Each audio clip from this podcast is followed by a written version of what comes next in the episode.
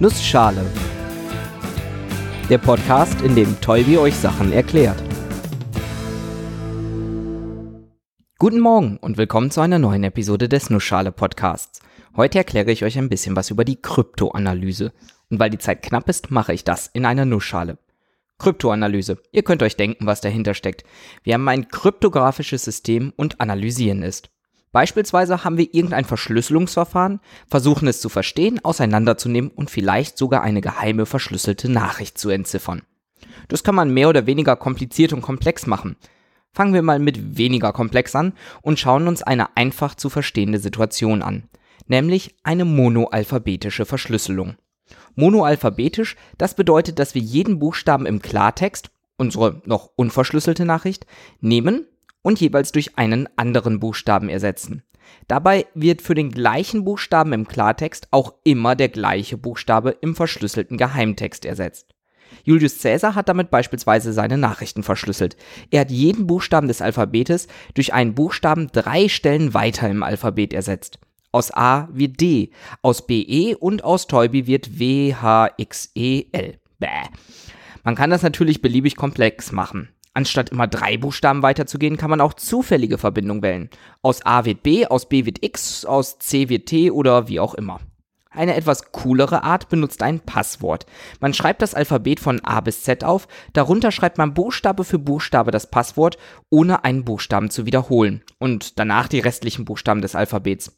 Damit hat man wieder eine Zuordnung vom ABC zum Geheimalphabet, die man sich simpel mit einem Passcode erzeugen kann. Aber ihr seht schon, diese Verschlüsselung ist eher so meh.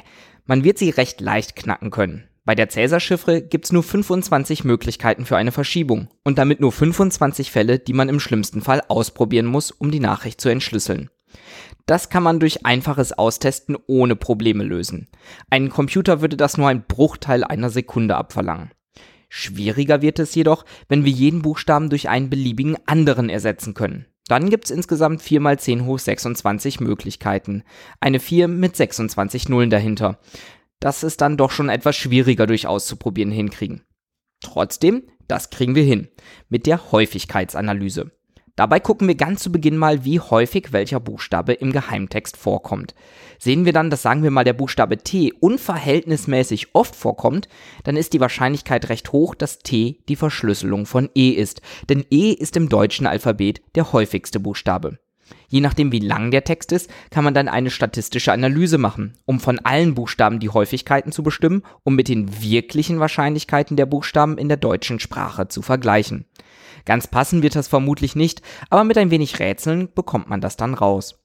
Man guckt sich im nächsten Schritt zum Beispiel kurze Wörter an. Der, die, das und ist ein. Diese Wörter mit drei Buchstaben kann man oft recht schnell im Text identifizieren und hat damit noch ein paar mehr Buchstaben, die man direkt übersetzen kann.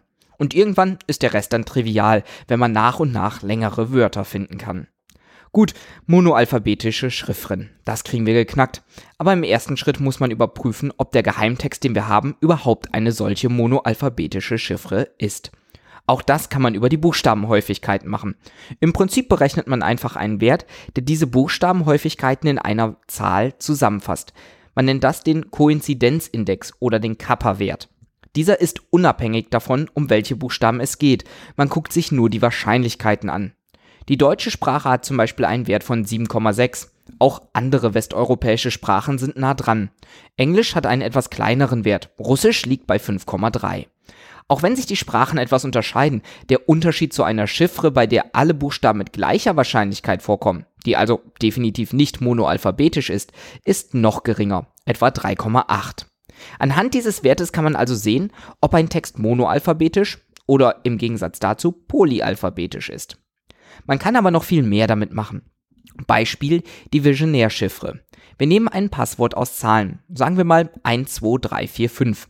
Dann wird der erste Buchstabe um eine Stelle im Alphabet verschoben. Wichtig, der erste Buchstabe im Text, nicht im Alphabet. Der nächste Buchstabe dann um zwei, der dritte um drei und so weiter. Für längere Texte wiederholt man das einfach. Der sechste Buchstabe wird wieder um eins im Alphabet verschoben und der siebte um zwei.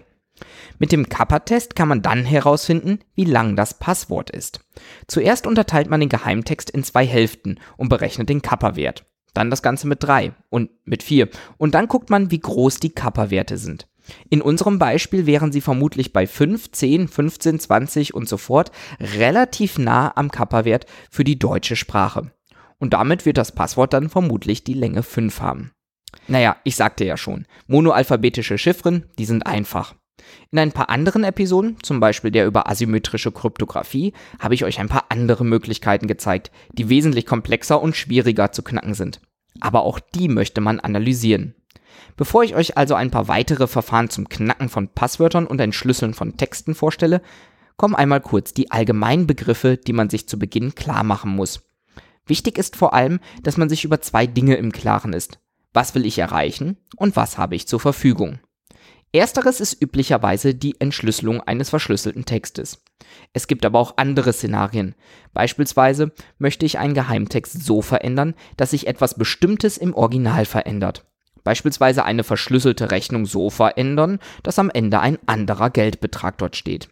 Ein anderes Szenario ist es, einen eigenen Text zu verschlüsseln oder einfach nur irgendeinen verschlüsselten Text zu erzeugen, der etwas Sinnvolles ergibt oder eine verschlüsselte Signatur zu fälschen. Als nächstes überlegt man sich, was man zur Verfügung hat. Im Fall eben hatten wir das Known Ciphertext Szenario. Wir kannten den Geheimtext, bekannter Ciphertext. Etwas einfacher ist es, wenn man ein Paar aus Geheimtext und Klartext hat und einen anderen Text verschlüsseln möchte. Oder man kann selber einen Klartext nehmen und diesen verschlüsseln. Oder, oder, oder. Beide Überlegungen sind wichtig, um sich eine geeignete Methode auszusuchen, um den Code zu knacken. Oder um sich vorher darauf festzulegen, wie unknackbar der Code sein sollte. Heutzutage sind die wenigsten kryptografischen Verfahren unknackbar. Das entscheidende Kriterium bei der Kryptoanalyse ist also nicht, ob ein Code unknackbar ist, sondern wie aufwendig es ist, ihn zu knacken. Beispiel Cäsar-Chiffre. Da ist selbst die simple Brute Force Methode, also einfaches Ausprobieren, in maximal 25 Versuchen geknackt. Computer können aber Millionen von Möglichkeiten in unter einer Sekunde testen. Die Cäsar-Chiffre ist also Murks. Auch bei komplizierteren Verfahren gibt es Passwörter, die man testen kann. Allerdings ist da ein Brute Force Angriff dazu verdammt, Jahrtausende lang zu rechnen. Damit gelten solche Verfahren als definitiv sicherer. Wobei man natürlich auch die Brute Force Methode klüger machen kann. Zum Beispiel indem man nicht alle Passwörter zufällig generiert, um sie zu testen, sondern zuerst mit Worten anfängt, die man häufig als Passwort oder in einer Sprache benutzt. Merke, Passwort ist kein gutes Passwort.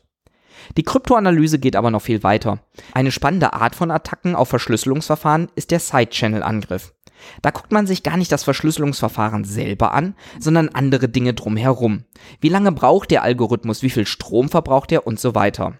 Oftmals helfen diese Informationen schon, einer Entschlüsselung näher zu kommen. Eine ähnliche Sache ist vor kurzem in Computerprozessoren gefunden worden. Anhand der Geschwindigkeit, mit der man bestimmte Informationen aus dem Prozessor erhalten hat, konnte man Schritt für Schritt ein Passwort rekonstruieren. Das ist dann natürlich der Super-GAU. Viele andere Methoden bedienen sich direkt der Mathematik und versuchen auf diesem Weg Schwachstellen im Kryptoalgorithmus zu finden. Ein recht kluger Ansatz nimmt verschiedene Klartexte, die sich minimal voneinander unterscheiden und guckt, wie genau sich die verschlüsselten Texte unterscheiden. Auch sowas kann wichtige Hinweise zur Entschlüsselung liefern. Zum Abschluss möchte ich euch aber noch eine positive Nachricht mitgeben. Die meisten Verfahren, die wir heute einsetzen, sind extrem robust gegen solche Methoden. Die größte Schwachstelle ist und bleibt der Mensch, der einfache Passwörter benutzt oder die Verschlüsselung falsch einsetzt. Also immer alles richtig machen und dann läuft das schon. Und damit bis nächste Woche.